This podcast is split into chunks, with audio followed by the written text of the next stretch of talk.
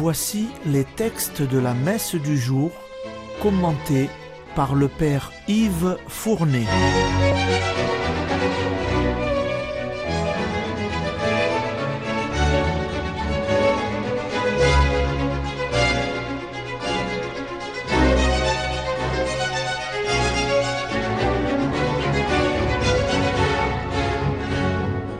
Bonjour, chers auditeurs et auditrices de Radio Maria. Nous sommes aujourd'hui le lundi de la sixième semaine ordinaire année paire. Les lectures liturgiques sont celles de ce lundi de la sixième semaine ordinaire année paire. En première lecture, nous commençons à lire à partir d'aujourd'hui la lettre de l'apôtre Saint Jacques. Mais qui est cet apôtre? L'Évangile nous apprend que Saint Jacques était fils d'Alphée. Il appartenait à la famille de Jésus et c'est pourquoi on l'appelait le frère de Jésus au sens que lui donnaient les Juifs.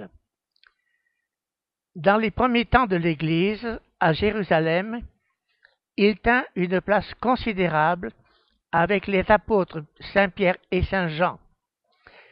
Vous vous souvenez que nous l'avons retrouvé au concile de Jérusalem face à l'apôtre Saint Paul. Maintenant, comment se présente sa lettre? Dans sa lettre, Saint Jacques s'adresse à des chrétiens venus du judaïsme.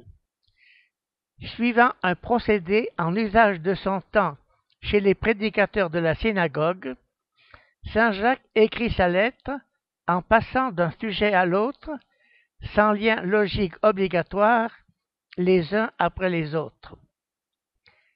Il prolonge ainsi l'enseignement de Jésus avec lequel cette lettre possède de nombreuses analogies. Plusieurs passages vous rappelleront même l'enseignement du Maître sur la montagne de Galilée. Écoutez la lecture. Lecture de la lettre de Saint Jacques. Jacques, serviteur de Dieu et du Seigneur Jésus-Christ, aux douze tribus de la diaspora, salut. Considérez comme une joie extrême, mes frères, de buter sur toutes sortes d'épreuves.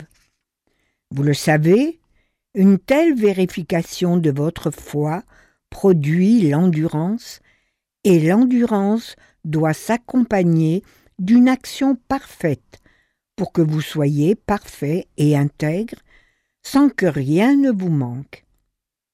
Mais si l'un de vous manque de sagesse, qu'il la demande à Dieu, lui qui donne à tous sans réserve et sans faire de reproche, elle lui sera donnée. Mais qu'il demande avec foi, sans la moindre hésitation, car celui qui hésite ressemble aux vagues de la mer que le vent agite et soulève. Qu'il ne s'imagine pas, cet homme-là, qu'il recevra du Seigneur quoi que ce soit, s'il est partagé, instable dans toute sa conduite. Que le frère d'humble condition tire sa fierté d'être élevé, et le riche d'être humilié, car il passera comme l'herbe en fleur. En effet, le soleil s'est levé, ainsi que le vent brûlant. Il a desséché l'herbe, sa fleur est tombée, la beauté de son aspect a disparu. De même, le riche se flétrira dans toutes ses entreprises.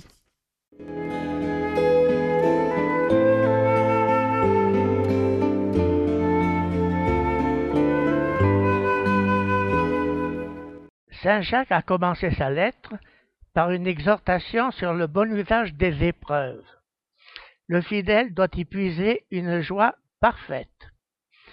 Jésus n'a-t-il pas dit Je vous donnerai une joie que le monde ne pourra vous arracher. Il a ensuite insisté sur la patience et la sagesse. Elles ne sont pas des vertus si naturelles que cela, il faut les demander par la prière, mais une prière faite avec la plus grande foi, sans hésiter, dit-il. Vous avez remarqué comment il a qualifié la fausse prière Celui qui hésite dans sa prière est semblable aux vagues de la mer agitées par le vent. C'est vrai qu'on entend beaucoup de personnes se lamenter ainsi J'ai prié et je n'ai rien obtenu. Saint Jacques explique L'homme qui hésite dans sa prière ne pourra pas s'attendre à recevoir quelque chose du Seigneur. Sans vouloir justifier l'inégalité sociale, les choses étant ce qu'elles sont, il faut que l'humble comme le riche puisse, dans la sagesse de sa foi, un motif de sérénité au milieu des épreuves. On peut toujours vouloir rebâtir le monde demain, et il est nécessaire de l'améliorer, mais c'est aujourd'hui que l'on vit, tel est le début de la lettre de Saint Jacques. C'est maintenant l'Évangile. Dans la suite du chapitre huitième de l'Évangile selon Saint Marc, la liturgie nous fait lire aujourd'hui un passage très court, trois versets. Jésus, par la multiplication des pains qu'il vient d'opérer, vient de donner un signe éclatant de sa mission. Mais il va refuser aux pharisiens mal disposés un autre signe venu du ciel qui lui réclame écoutez l'Évangile.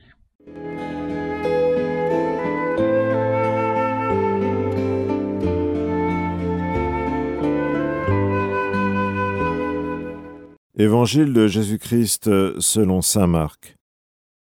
En ce temps-là, les pharisiens survinrent et se mirent à discuter avec Jésus pour le mettre à l'épreuve.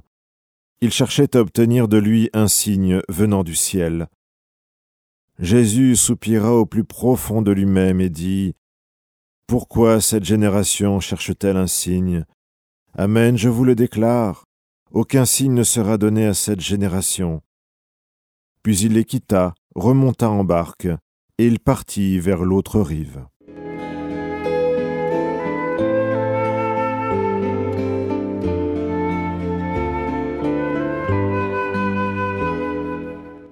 Je vous relis d'abord le dernier verset de la lecture précédente.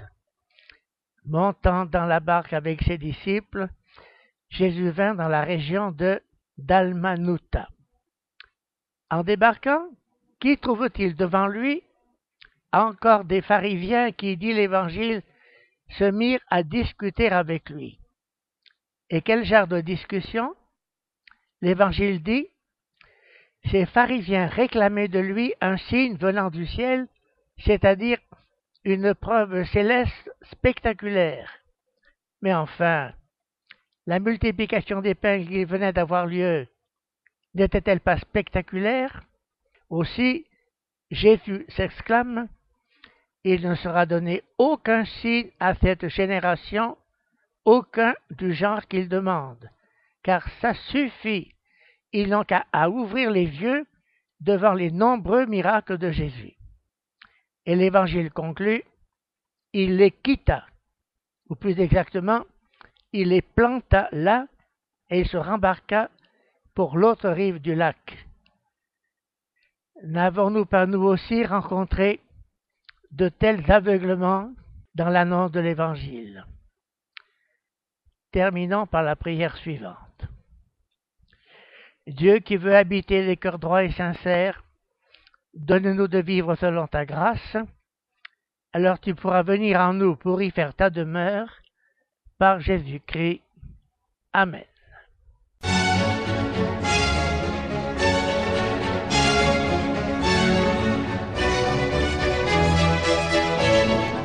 Vous venez d'entendre les textes commentés par le Père Yves Fournet.